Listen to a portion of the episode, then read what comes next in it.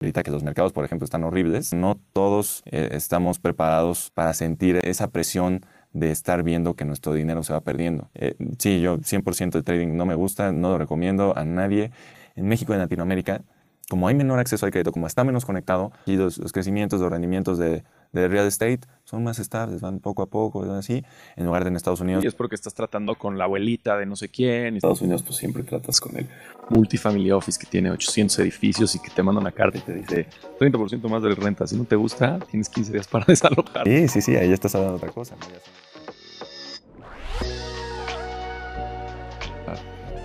¿Me, dejas decirte mi, tesis? Y ahora me dices, que, me dices qué opinas. Eh, lo, primero empieza en que yo creo que los mercados públicos, bueno, ya hablamos obviamente de la separación entre los mercados públicos y los privados, creo que eso es interesante y ahí, hay un poco eh, el nacimiento de Play Business, pero también, también pienso que los mercados públicos son muy buenos para ayudarte a mantener el valor de tu dinero en el tiempo. Eh, hay quien dice como Michael Saylor que pues sí, aunque la inflación sea de 2 y los mercados públicos te den 8, él dice, no es cierto, los mercados públicos, o sea, el, valor de mi dinero no cayó en 2, tampoco cayó en 8, cayó en más. Em, no, no sé si él está bien o, no, pero bueno, si, si, pensamos que los mercados públicos te ayudan a mantener un poco el valor de tu dinero en el tiempo, eso es lo que yo creo. ¿Cómo le dices a alguien de 18 años que es su primer sueldo? Que a lo mejor tiene una licenciatura o no la tiene, ¿no? ¿Cómo le dice a alguien de 40 años que vive casi al día, que gana, que, le sobran 500 pesos al final del mes? Sí. ¿Cómo le dices que lo que tiene que hacer en esta vida es mantener el valor de esos 500 pesos en el tiempo? Eh, yo lo que creo es que los mercados privados es donde verdaderamente se genera valor con un riesgo diferente y con más riesgo, ¿no? Pero es donde verdaderamente se genera valor y riqueza. Y de hecho tú lo, lo hablaste un poquito, por eso dije, bueno, ya acabamos el podcast, vámonos de aquí. este, entonces, eh, yo creo que una persona joven eh, debe, debe, de tratar de apuntar a rendimientos bastante más altos. Eh, debe de tratar de especular menos, de, de, invertir en cosas que, que conoce un poco mejor o que puede entender un poco mejor, en donde no pasa lo del USB eh, este, y que verdaderamente genere riqueza. Y cuando ya tenga un poco de riqueza, lo que esta persona de 18 años defina como riqueza a los 30, a lo mejor. Entonces que, pues entonces que mande un gran pedazo de eso a mantener el valor del dinero en el tiempo. Pero como le dice a alguien, hiciste tu chamba, ahorraste 500 pesos cada seis meses y lo crecimos junto con el Standard Poor's eh, 5% y ahora que te vas a retirar, puedes regalarle un refrigerador a tus nietos, ¿no? O, una, o una cosa así. Entonces, por un lado está eso, y por otro lado está el tema de la mega especulación, eh, que yo creo que es mega especulación, de, excepto de poca gente sofisticada. Entonces, y cuando volteas a ver a la punta de la pirámide, tú les dices, ah, tú también estás mega especulando, ¿no? Dicen, oye, perdón, yo gasto muchísimo dinero al mes en asesores financieros. Yo tengo gente contratada buenísima que me ayuda a especular lo menos posible y me ayuda a moverme junto con el mercado y hacer cosas. Tú utilizas plataformas online que te dan la opción de invertir, que te dejan invertir 10 pesos, que te hacen publicidad de si hubieras invertido en Tesla, tendrías 700% de rendimiento y por eso te está yendo tan mal. Entonces, el siguiente componente de la tesis no es nada más eh, utiliza los mercados privados, también es utiliza una plataforma que esté enfocada en que, en que hagas dinero, no que esté enfocada en que tengas la opción de inversión. Porque si solo tienes la opción de inversión, pues la, la, estadística te es bien clara, ¿no? Eh, vas, a, vas a perder dinero. Y no quiero hacerle publicidad a nadie. Hay un par de plataformas en, en México que se enfocan en mercados públicos, pero hacen mucha chamba por ti y te ayudan a generar dinero. Y yo creo que son el tipo de plataformas que deberían de existir, no las plataformas que, que te dicen, ah, ¿no sabes cuál es la diferencia entre Bitcoin y Ethereum? Pues hubieras estudiado Computer Science, Economía y un MBA. Eso no es mi bronca, es la tuya. Claro. o con los mercados públicos. ¿No sabes cuál es la diferencia entre Tesla y Ford? Ah, pues lee un libro, ¿no? Lee el Tenkei. Ah, ¿no hablas inglés? Ah, no es mi bronca. Eh, no sé, creo que ese no debería ser el approach. Sí, eh, más es brindar estas soluciones de inversión en, en lugar de nada más de opción Yo, creo que ese es el gran espacio en el espacio de, em, de educación también que tienen estas, estas plataformas que dan la opción. Y si no verdaderamente dar la solución, yo creo que sí es la respuesta. en realidad yo creo que hay que pensar que eh, lo importante es probarlo, ¿no? O sea, no, no, no, es un tema de intentar, ¿no? Sino agarrar esos, esos 500 pesos que uno tiene, o esos 1000, o esos 2000, lo que sea, y empezar a ver qué te va funcionando. O sea, lo que sí no hay, lo que sí está definitivamente mal es no hacer nada. Claro. Porque, ahí sí estás perdiendo, ¿no? Eh, em, luego, en algunos momentos también te dicen, no, pues gano poquito. Ahí, a, mí si alguien me dice que apenas va empezando a ahorrar y así, digo, a ver, en lo que haces cualquier cosa, ábrete de, cuenta de CETES directo, y mételo ahí y luego ya ves que vas haciendo, pero por mientras, por amor de Dios, saca algo, ¿no? Claro. Eh, entonces, yo creo que es empezar a tener esos pequeños pasos, ir probando diferentes opciones, diferentes alternativas y, y ya uno puede ir así con la experiencia. El invertir no se aprende de los libros tampoco. O sea, eh, si es toca, juega y aprende, ¿no? Es así literal. 100%, te lo digo yo también habiendo, habiendo estudiado, yo, yo entré a trabajar y no sabía nada. O sea, y después de haber estudiado en mi carrera y todo esto, y así llegué y no sabía absolutamente nada de lo que invertir, era 100% diferente, cosa que yo creo que pasa en el 90% de los trabajos. Y tú estudiaste finanzas y, tienes todos los CPAs, ¿se llama CPA? Se llama CFA, CFA, todos CFAs y todas las certificaciones y todo, y a pesar de eso te encontraste con que... Es totalmente Es totalmente distinto. El, invertir es una práctica y como te haces bueno en una práctica, pues practicando. Entonces eso es importante de ponerse, activarse, intentar, eh, bueno, no, involucrarse ya en, en, plataformas de inversión. Este, ir probando poco a poco, poco a poco, si no tienes tanta confianza, agarra tu base de CETES directo y prueba otras cosas. Y sí, sobre todo, como, como bien lo dices, yo también soy un, un creyente de las soluciones de, de inversión, eh, más que, más que de las opciones. Muchas, muchas de estas plataformas que en México, vamos, tal dato de GBM que creció de, no sé, de 50 mil cuentas a 3 millones. 18 meses o una cosa. Una locura, pero yo estoy seguro que el 80% de las cuentas están metidas en, en, en cash ahí o en o en algo que hasta sería mejor tener tu cuenta de CETES directo, ¿no? Eh, porque no sabe la gente qué hacer. Las cosas que ves, ¿no? O sea, si tú agarras a alguien en la calle y le dices, ¿en, qué te gustaría invertir? La gente hace, ah", y dices, a ver, ¿qué, sé, qué veo, qué conozco, no? Google, Facebook, Amazon, estamos en pandemia, Zoom, eh, Netflix, Disney, Eso, o sea, eso no es, correcto invertir de esa manera. Y cuando ves a alguien sofisticado, te dice, no, pues una mina en India o en, China que me está ayudando a protegerme de esta y esta otra manera. ¿Cómo, cómo, cómo, cómo, cómo puedo ser, no sé, tan iluso de pensar que 50 millones de mexicanos van a estar pensando en la mina en China en lugar de estar pensando en Disney porque salió la película nueva? Sí.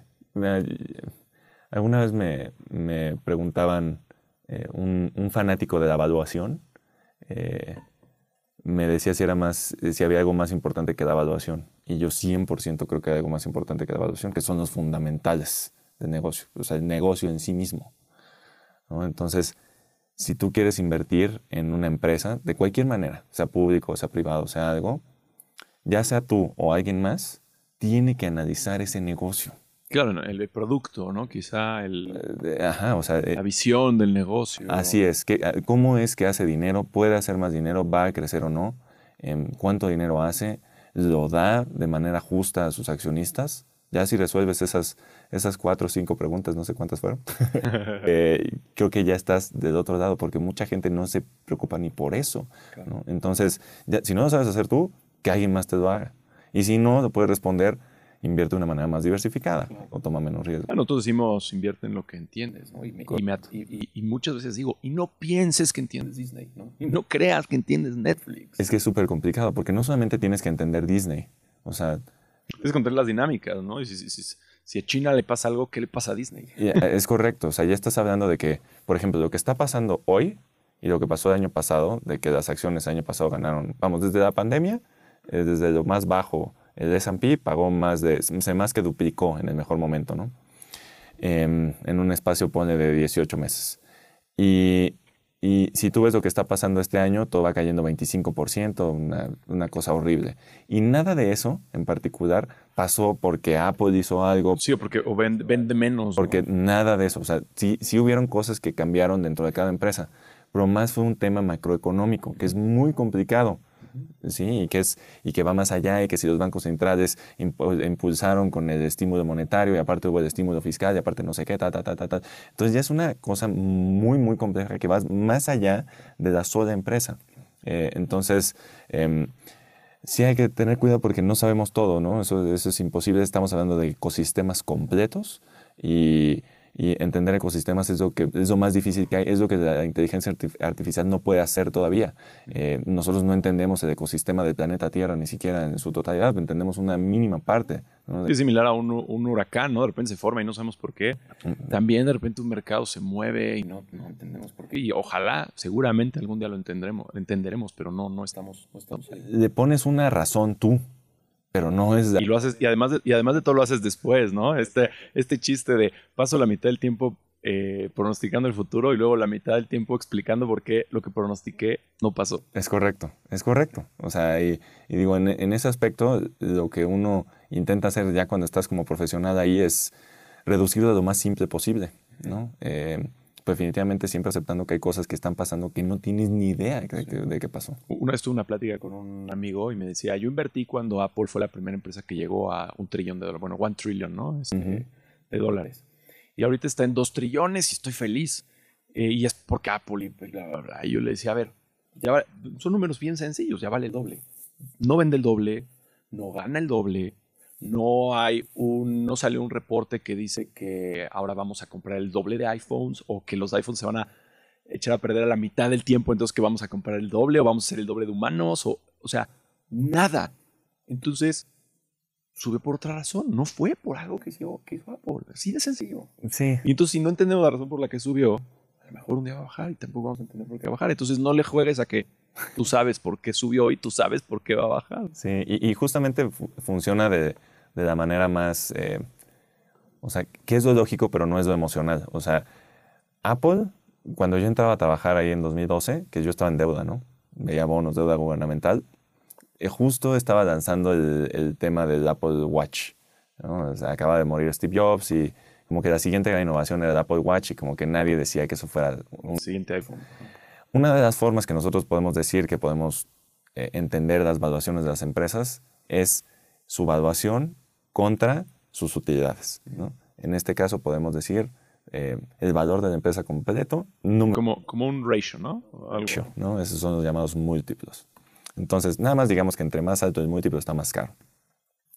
En esa ocasión, cuando estaba todo tan pesimista porque todo el mundo decía, ah, pues es Apple Watch. Sí, este cuate es el genio, es One Man Show. Ajá, entonces ya no está, ya no está Jobs y ya Apple se murió, ¿no? Ahí, en ese momento, Apple tradeaba a cuatro veces sus utilidades operativas. Y todavía ahorita tradea cerca de las 20. Se multiplicó su precio por 5, independientemente de que sí creció sus utilidades a lo largo de todo este tiempo, una rentabilidad brutal de esa empresa, ¿no? Pero pero sí, o sea, ahí cuál era la narrativa, qué mal está Apple, qué chafa producto, y de ahí qué pasó, pues pasaron un montón de cosas que nadie podía prever, que, era, que iba a crecer con todo el tema de los wearables, los AirPods estos que cuestan 7 mil. Bueno, los AirPods creo que hacen más ventas que no sé cuántas empresas juntas. Correcto. Y, eso no te lo podías imaginar porque el futuro es incierto. ¿no? Eh, igual. Y mientras más al futuro es más incierto. No nos imaginamos lo que va a ser el futuro 10 años en adelante. O sea, y luego en 2040 ya va a estar inteligencia artificial seguro que sea más inteligente que nosotros. ¿Cómo va a estar eso? No te lo puedes ni imaginar, entonces ni le hagas al cuento. Eh, por mientras nada más haz lo mejor que puedas hacer, prepárate de la mejor manera y una de esas es pues optimizando tu patrimonio, ¿no? Claro, inversión. Claro. Oye, hablando de, ok, va, invierte en cosas que conoces. Yo también tengo un argumento bien seguido con un montón de gente porque me dicen, Joan, tienes razón. Eh, hay que invertir en cosas que conoces. Y yo por eso voy a comprar un departamento. Y un poco lo que yo siempre les digo es, es que tampoco así, o sea, así como traté de explicar, ¿no? De no conoce los mercados, digo, tampoco puedes comprar un departamento porque tampoco conoces. O sea, me los imagino como, como turistas, y me he visto hasta en, la, en esa situación, ¿no? entras al departamento y te dice la vendedora, no, estos son acabados de la más alta calidad. No sabes nada de acabados. Y te dicen, todo lo que está por dentro, que no lo ves, te dicen, no, es buenísimo, ¿no? Las tuberías, no sé qué, la humedad, la pintura, no tienes ni idea de qué es lo que estás viendo. Y tú como turista estás viendo así para arriba y de repente ves un cajón y dices, aquí me voy a ver como el experto y abres el cajón y lo cierras y haces así como que, ¿no? y, y, luego los incentivos son bien interesantes porque, bueno, ¿qué te dice la vendedora? No, este departamento lo rentas carísimo, es una súper buena inversión. Se va, se está apreciando muchísimo. ¿Qué otra cosa te diría él o la vendedora que no fuera eso, ¿no? Eh, que, son los mejores acabados, esa cosa. Y, luego voltemos a ver los incentivos. La vendedora tiene que vender y cuando vende gana. El banco tiene que vender, el ejecutivo del banco, el que está el crédito hipotecario, etcétera. Sin hablar todavía de en cuánto lo vas a rentar y en cuánto, y en cuánto vas a pagar el crédito hipotecario, que ahí también puede haber ahí eh, una diferencia de tasas. Eh, el vendedor del banco hace una utilidad en el momento que vende, que lo vende. El que vendió el el terreno, el que construyó, el notario o el que estructura, el arquitecto, eh, todo mundo, o sea, toda la institución que te rodea y que construyó ese departamento está incentivada a generar una utilidad en este momento. ¿Cómo? Reduciendo los costos lo más posible, incrementando el precio de venta lo más posible. Y el único que tiene un incentivo a largo plazo y que se va a quedar aquí por los próximos 20 años, eres tú. Entonces eres el único que tiene un incentivo a largo plazo, todos los demás tienen un incentivo a corto plazo, y eres el único que no ha hecho 400 transacciones en los últimos dos años. Entonces, ¿qué te hace pensar que alguien en ese proceso, el que vendió el terreno, el que, el que hizo, dijo, no, no, no, no, va a venir un pobre, una pobre familia y va a comprar el departamento y no, no seas mala onda.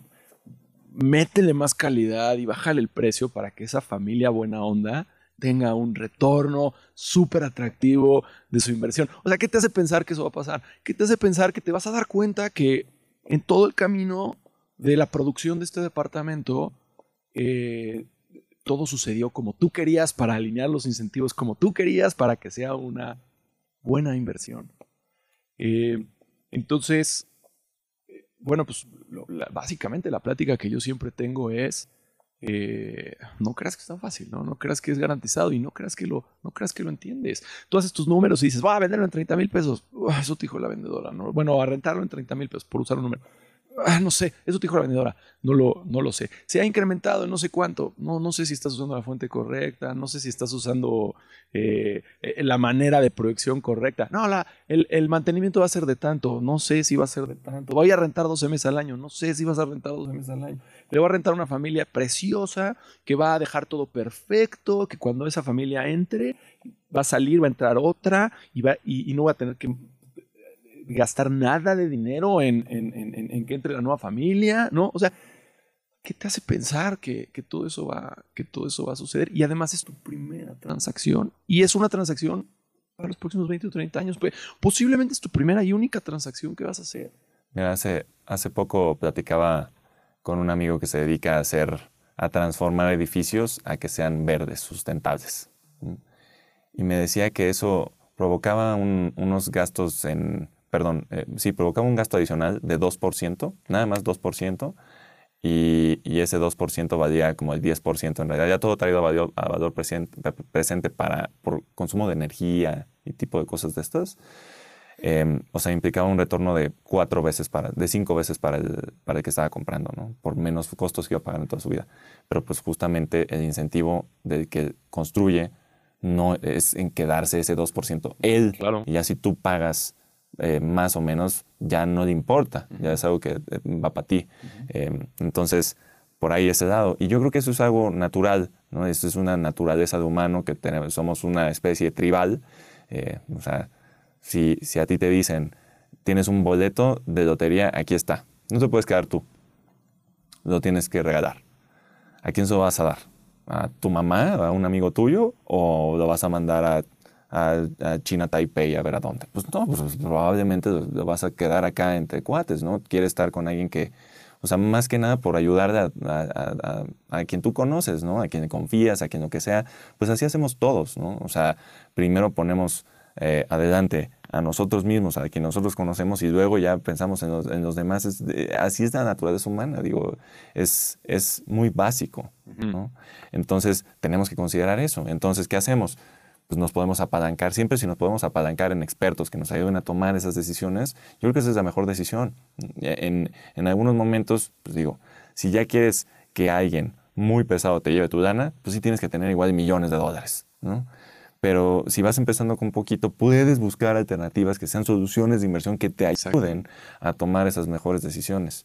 Y sí, yo sí creo que hay plataformas que ya existen para hacerlo, justamente. De hecho, justo, justo, eso, justo eso iba, porque muchas veces la gente llego a escuchar que dice, no, no, no, es que no quiero, no quiero encarecer mi rendimiento usando, usando un experto. Y entonces es exactamente al revés. Ese experto va a incrementar el rendimiento de tal manera que a pesar de que cobra y al cobrar encarece el rendimiento, el rendimiento encarecido de ese experto será mucho mejor que el rendimiento no encarecido del turista. Correcto. Y sobre todo con riesgos menores. Sí. Eh, que, eso es todavía más importante. El manejo de riesgos es lo más importante del experto. Entonces, yo creo que por todos lados estás mejor así. Eh, eh, entonces sí, yo, yo creo que esa es una, una, recomendación muy importante cuando puedas apalancarte de expertos, 100%. Claro. Pero bueno, ahora, ahora, ahora entra un problema, eh, porque entonces casi siempre la respuesta a esto que acabo de describir es,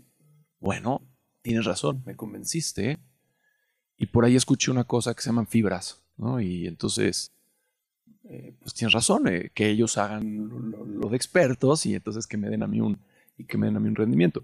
Mi conflicto ahora surge con la especulación del mercado, ¿no? Porque la fibra puede estar haciendo un extraordinario trabajo y estar dando un extraordinario rendimiento, digamos, costo de activo rendimiento, ¿no?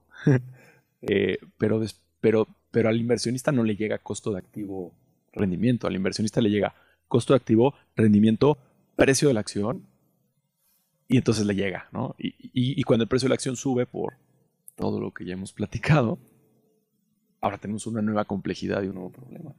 Mira, también si estamos hablando específicamente de las fibras, y digo, si te vas y buscas los rendimientos de algunas de largo plazo, puedes ver diferentes, diferentes resultados, ¿no? Hay algunas que se han estado muy bien, hay algunas que han estado terriblemente mal. Yo creo que la forma más fácil de encontrar a las malas bueno, hay, dos razones. Unas, unas que no van contra activos que son más estables. Digamos, aquí en México, las que son de centros comerciales y de hoteles, les fue muy mal, ¿no? Pero porque son, son eh, relaciones de corto plazo que no tienen ni por qué estar en una fibra tan, tan de manera así, si somos muy tajantes.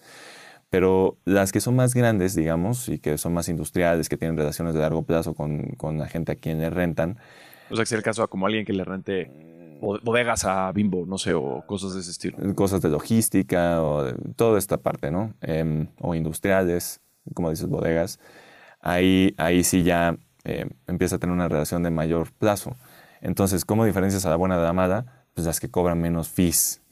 Porque esas, las fibras sí tienen una estructura carísima de fee algunas. Y algunas ahora ya se distinguen diciéndote, yo no te cobro el fee de todo lo que manejamos, el 2% y el otro 1% y el otro 3% y el otro aparte te cobro de, lo que, de la operación y te cobro y te cobro. Ahí ya se vuelve un cobradero brutal, gigante. ¿no? Entonces, eso también, eso, eso es algo muy difícil que aparece en varias soluciones de inversión, lamentablemente, como son las bancas privadas también, que nunca, nunca sabe nadie cuánto está pagando.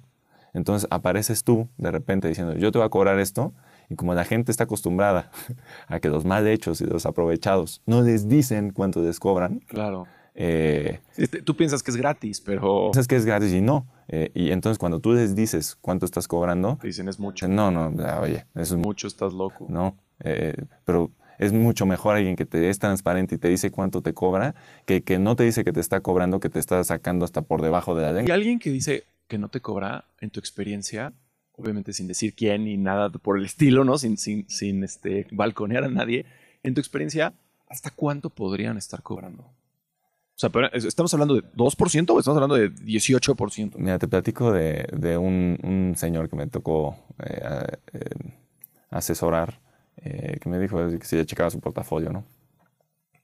Muy grande, una banca privada gringa.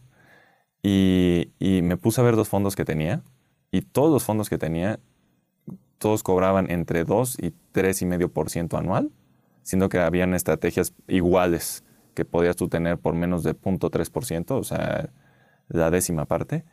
Y habían algunos fondos que le habían cobrado 5% del capital por entrar y que le cobraban 5 o 10% por salir de todo el capital, así de entrada. Y el cuate no tenía ni idea.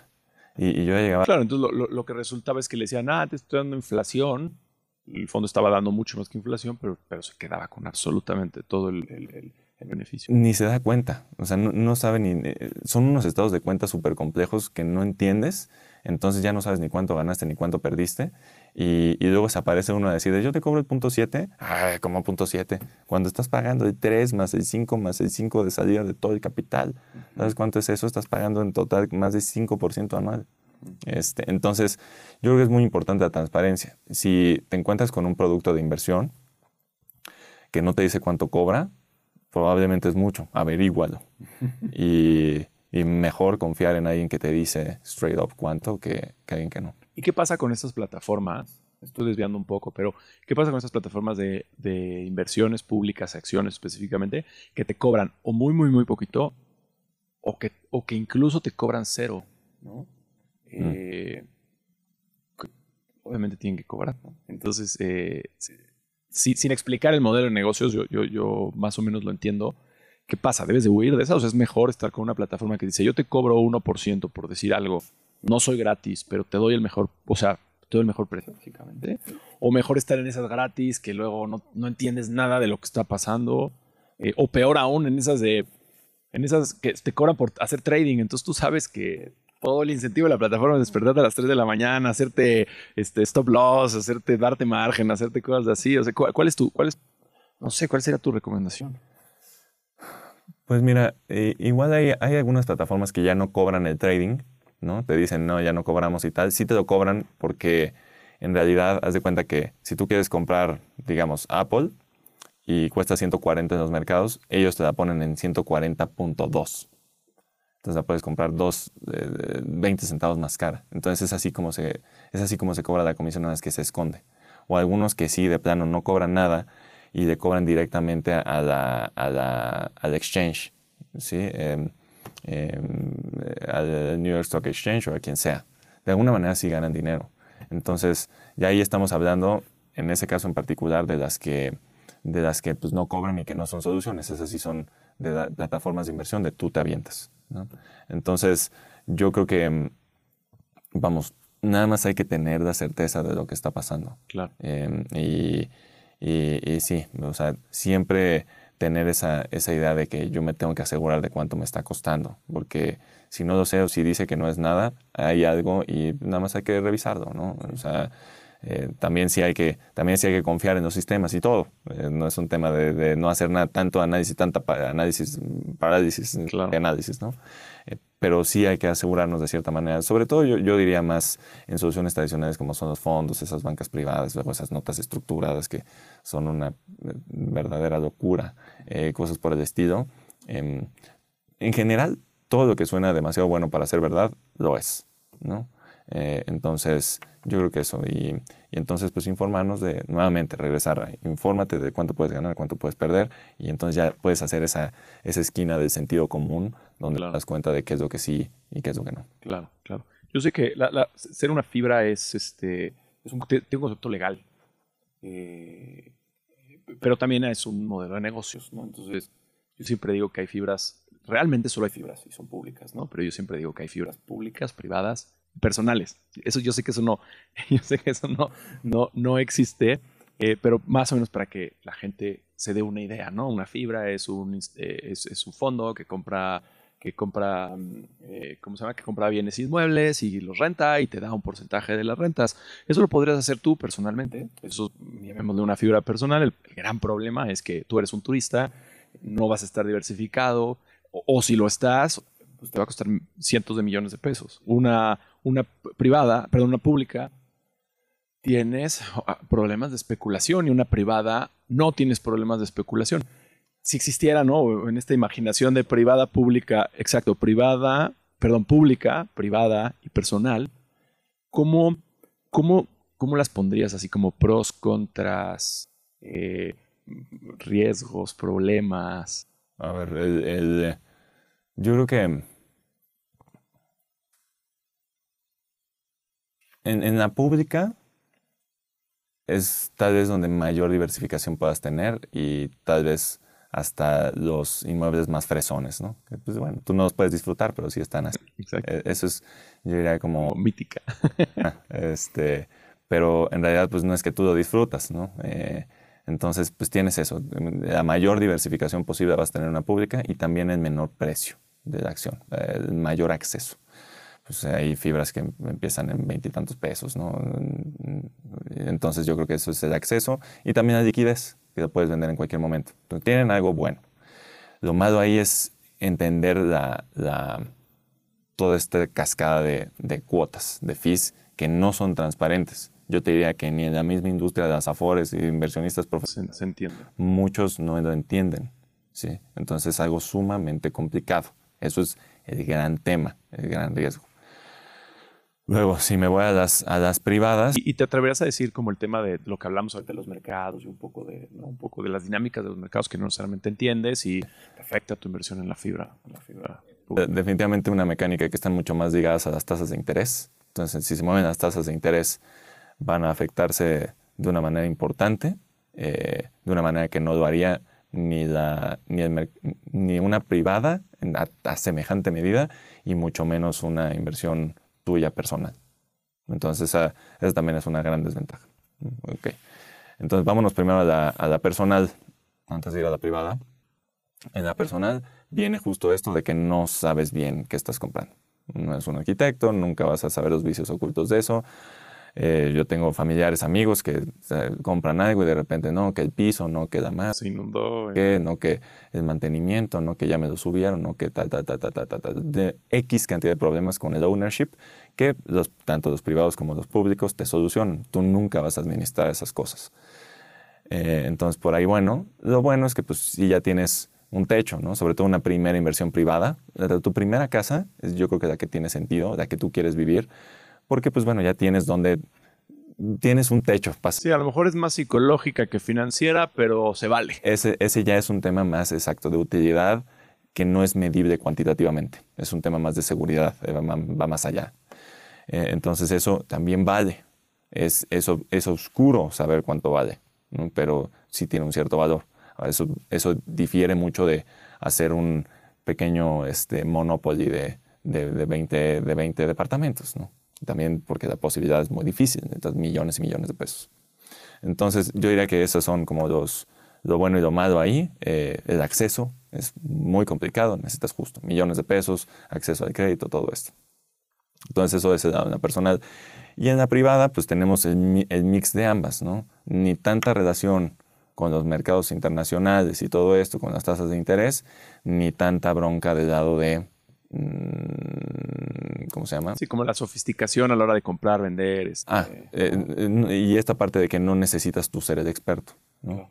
Eh, porque ya está de cierta manera filtrado o de alguna manera te pueden ayudar viendo qué onda, ¿no? Entonces ya caes en el mayor problema es esto de la selección adversa, porque no eres experto y eh, pues depende ahí cómo es el tema de los fees, de los cobros, de los costos, eso lo tienes que ver caso por caso.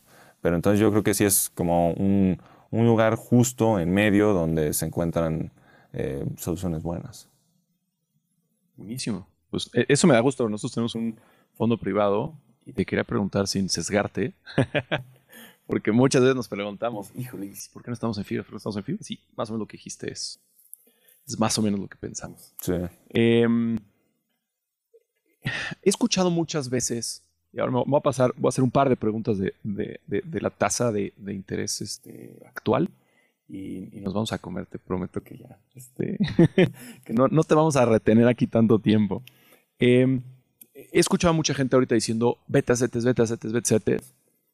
Eh, yo ya hice mi, yo sí sé de la curva exponencial y ya puse cuánto está en sets ahorita, ya le puse 20 periodos ahí en el exponencial. Y, lo que yo trato un poquito de explicar es que, bueno, sí, está ahorita en 10, eh, o más, y depende cuál escojas, ¿no? Pero eso no significa que en el periodo 14 va a seguir así. De hecho, posiblemente en el periodo 2 o 1 ya no, ya no, esté, ya no esté ahí. Más bien pienso que es una buena oportunidad para amarrar esa tasa, ¿no? Si tú dices, perfecto, tengo esa tasa, 28 días, ¿qué vas a hacer con esa tasa 28 días? Bueno, 180 o 365. ¿Cuánto vas a generar con esa tasa durante 365 días con el capital que tengas? ¿Por qué no aprovechas esa tasa para amarrar una inversión a largo plazo con esa, con esa tasa? ¿no? Y bueno, eh, claramente ahorita hay instrumentos públicos de deuda que están saliendo a, largo plazo con estas nuevas tasas, ¿no? pero también hay instrumentos privados que eh, empresas, empresarios, fondos privados que tienen que seguir levantando capital, que son capaces de hacerlo porque tienen modelos de negocio que les permiten endeudarse a, ese, a esa tasa y, y, a lo mejor es una buena oportunidad para decir, bueno, ni tú ni yo, no, no me vas a dar 25%, eh, pero no vas a dar 10, me vas a dar algo justo, tu modelo de negocio lo da y lo vamos a amarrar a, si es equity, por ejemplo, lo vamos a amarrar a para siempre, ¿no? Si es una deuda larga, pues lo vamos a amarrar para muchos años. Entonces, yo no sé si mi opinión es, ¿la compartes? O sea, no sé si mi opinión la compartes. Pues sí, mi pregunta es, ¿qué, qué opinas? O sea, yo creo que es el momento de no estar en CETES. Yo pienso que es el momento de amarrar esta, esta deuda, amarrarla en el, en, el, en el largo plazo. Y no digo, no estoy diciendo ni cómo, ni estoy diciendo que es sencillo, pero creo que es una buena oportunidad. Mira, creo que es, o sea, es una gran oportunidad esto de que los CETES estén tan altos para que más gente se contagie de estas ganas de invertir. ¿no? O sea, de que veas que eh, pues si metes mil pesos vas a ganar en un año, ahorita está la tasa casi en 11. Eh, si los compras a los CETES de un año, que también ahí estoy entrando en, en temas un poquito más técnicos. O sea, los CETES van de 28, o sea, de hay de, de, 28, se emiten de 28, de 90, de, 100, de 180 y de 360 días. Hasta ya se emitió uno de dos años en algún momento. Eh, pero también hay deuda más larga, hay deuda hasta de 30 años. Eh, tasas que te pagan en pesos y otros que te protegen de la inflación y te pagan un adicional, los UDIBONOS. Y hay otros, muchos diferentes instrumentos de, de renta fija que puede uno comprar. Como dices, las tasas se van moviendo a lo largo del tiempo. Esas tasas en 2016 llegaron a ser del 3% en su mínimo aquí en México. Luego llegaron a ser en el 2017-18 8.25, luego bajaron a 4 y ahorita ya están en 9.25 y muy, muy, muy próximamente estarán arriba del 10%. ¿no? La tasa, esa es la tasa de un día para el otro, la tasa de un día de Banjico. Entonces sí, como bien dices, esa tasa, si yo estoy invertido en CETES 28, no la estoy amarrando, la estoy ganando durante 28 días nada más. Eh, entonces sí es bueno buscar alternativas para invertir de forma de largo plazo. ¿no? O sea, y si estás pensando en, una inversión al 10% sostenible, pues ya sí empiezas a poder calcular si es, si es que se va a repetir, eh, pues con esto de la, la ley del 72 tan fácil, ¿no? al 10%, 10 entre 72, perdón, 72 entre 10, ¿cuánto es? En 7 años ya dupliqué mi dinero. Y eso sí va a pasar, ¿no? Con una, con una inversión que te garantice. Si tú metes un porcentito más cada uno, es un perfil exponencial de crecimiento a lo largo del tiempo. Entonces, entre más rendimiento le podamos meter al capital, pues más, potencia tiene el, interés compuesto, entonces hay que aprovecharlo. De más grandes se hacen los números, más potencia del interés compuesto. Entonces, yo creo que es muy importante empezar a entrar a CETES si no tienes nada, también buscar algunas otras alternativas em, y, empezar a buscar ese adicional. ¿No? A buscar ese adicional, eh, también dentro de la misma deuda gubernamental, buscar esos M-bonos, esos UDI-bonos y, diversificar. O sea, tampoco es, tampoco es em, eh, digamos, lo prudente meter de todo 100% a nada. Claro, volverte loco en, volverte loco en nada. Correcto. Súper, buenísimo. ¿Qué sigue, qué sigue para ti? ¿Cómo, ¿Cómo te ayudamos desde este, desde este podcast? ¿Renunciaste a tu trabajo? ¿Ahora estás creando contenido? ¿Qué, qué, qué, vas a hacer? ¿Vas a sacar un, un libro? ¿Vas a seguir igual? Eh, ¿Te vamos a ver este, patrocinando alguna marca de algún banco, de algo así? ¿Qué sigue para ti? No, mira, eh, en realidad a mí me, me gusta mucho, o sea, después de estar en los mercados eh, públicos, justamente lo que yo me di cuenta es eso que te platicaba hace rato de que suman cero. Y eso después de, después de 10 años ya me empezó a, pues, a, cansar. ¿no? Eso fue una, no me di cuenta hace 10 años, o sea, lo vi en el 2020 durante la pandemia. Entonces hoy en día mi actividad principal es justamente asesorar empresas para potenciarlas y que lleguen al crecimiento que, que necesitan. Y todo es a través del capital. O sea, el capital es, es un gran motor para alcanzar el crecimiento y para alcanzar los, los, objetivos de muchos emprendedores, mucha gente buena que tiene ganas de, de contribuir al mundo, ¿no? Entonces, eh, en realidad lo que a mí más me emociona es ser parte de ese ecosistema donde se puede juntar el dinero con la gente que le tiene un buen uso, ¿no? Y para crear servicios para todos que mejoren pues, a México y que terminen mejorando al mundo, ¿no? Entonces eso es a mí lo que más me emociona y por mientras, pues me gusta pues, ahí platicar ahí y hacer mis videitos y todo. Eh, espero seguir este, con esta presencia, aunque digo, no me da tiempo yo de estar diario sacando videos ni nada, pero sí me encanta platicar sobre el tema, me encanta, em, pues bueno, dar esta perspectiva también experta desde, desde muchos diferentes ángulos y sobre todo levantar estas ciertas preguntas, ¿no? Para que nosotros podamos ver que, que tenemos algo que contribuir, todos, eh, y desde nuestras pasiones, no desde lo que nos diga la sociedad o desde lo que nos digan nuestros papás o desde lo que alguien espere de nosotros. Entonces, eh, eso es para mí lo, más importante y espero ser una, una fuerza que impulse eso. ¿Y, qué tipo de personas que están viendo el podcast, empresarios, CFOs, de qué tipo de perfil de empresa eh, deberían de deberían de, comunicarse contigo, ¿no? ¿Desde qué tamaño? ¿Una, ¿Una papelería? ¿Una empresa con 500 empleados? ¿Con 5.000 empleados? Pues, eh, pues sí te diría que, eh, vamos, o sea, yo, he estado asesorando empresas que son desde 20 personas, pero tienen un componente tecnológico, eso es lo que más me gusta. En realidad yo, como cuando era inversionista en, en Afore y en los fondos, eh, me tocaba ver absolutamente de todo. Me tocó ir a, a ver Em, a ver activos petroleros en Argentina, me tocó ir a ver empresas de educación en China, me tocó ir a ver empresas de tecnología en Estados Unidos, aquí todas de todo tipo. Entonces, afortunadamente resulté generalista y, y en realidad, pues ahí sí, eh, vamos en cuanto a sector, creo que las decisiones, si se toman basadas en el valor financiero que genera cada decisión, no importa el ramo, no importa el sector. Entonces, eh, yo, yo encantado de, de, de, ayudar a, negocios de cualquier sector. Eh, te digo, es algo que me encanta porque sobre todo, sobre todo el impacto de que se logre y, y ayudar a los, a los, emprendedores, a los empresarios, todo eso, eso es lo que me gusta. Bueno, pues ya, ya escucharon para que contacten a José. ¿Y cómo te encuentra la gente? ¿Redes sociales o, tienes o quieres darnos una vía un poco, un poco, más íntima para estas personas que estén escuchando? Pues mira, mi, mi mail es mi mail de la empresa se llama SetGo. Eh, esta asesoría que doy es eh, jose.segarra.setgo.com.mx. Y también me pueden encontrar en mis redes en arroba soy José Segarra, en Instagram, en Twitter y en, y en TikTok. Increíble. Pues José, eh, todos tenemos el mismo sueldo, que es 24 horas al día. Sí. Hoy nos diste lo más preciado que nos puedes dar, tu tiempo, lo único que no te podemos regresar. Y yo y todos los que estamos aquí te lo, te lo agradecemos infinitamente. Muchísimas gracias, yo encantado de estar acá con ustedes y mucho éxito. Acá. Muchas gracias. Está por ahí mi maleta. ¿Es esa? Me la pasan un segundo. Quiero regalarte una cosa. Te lo iba a dar después, pero aprovechemos. Siempre pregunto cuál es el libro que más has regalado porque yo siempre que leo un libro pienso, eh, ¿a quién se lo regalaría? Lo regalaría. Y tengo libros, me la paso regalando libros, tengo libros que he regalado un montón de veces. Y ahorita está de moda este libro, ¿no? Es, suerte, porque es de un cuate que eh, cambió, este, cambió un poco el paradigma en Estados Unidos. De hecho, este cuate en los 20 y 30, no es cierto, como en los 30 empezó a poner políticas en su empresa, es un empresario, y las políticas se volvieron leyes federales en, en algunos casos. Wow. Y, me encanta este libro porque todo parte de este cuate diciendo, hagamos lo que nos gusta. y bueno, pues nada más. Y este, pues, te, quiero regalar. Al ratito te lo, al ratito lo, lo este, ves. y estoy seguro que, estoy seguro que después de que lo leas te vas a identificar un montón.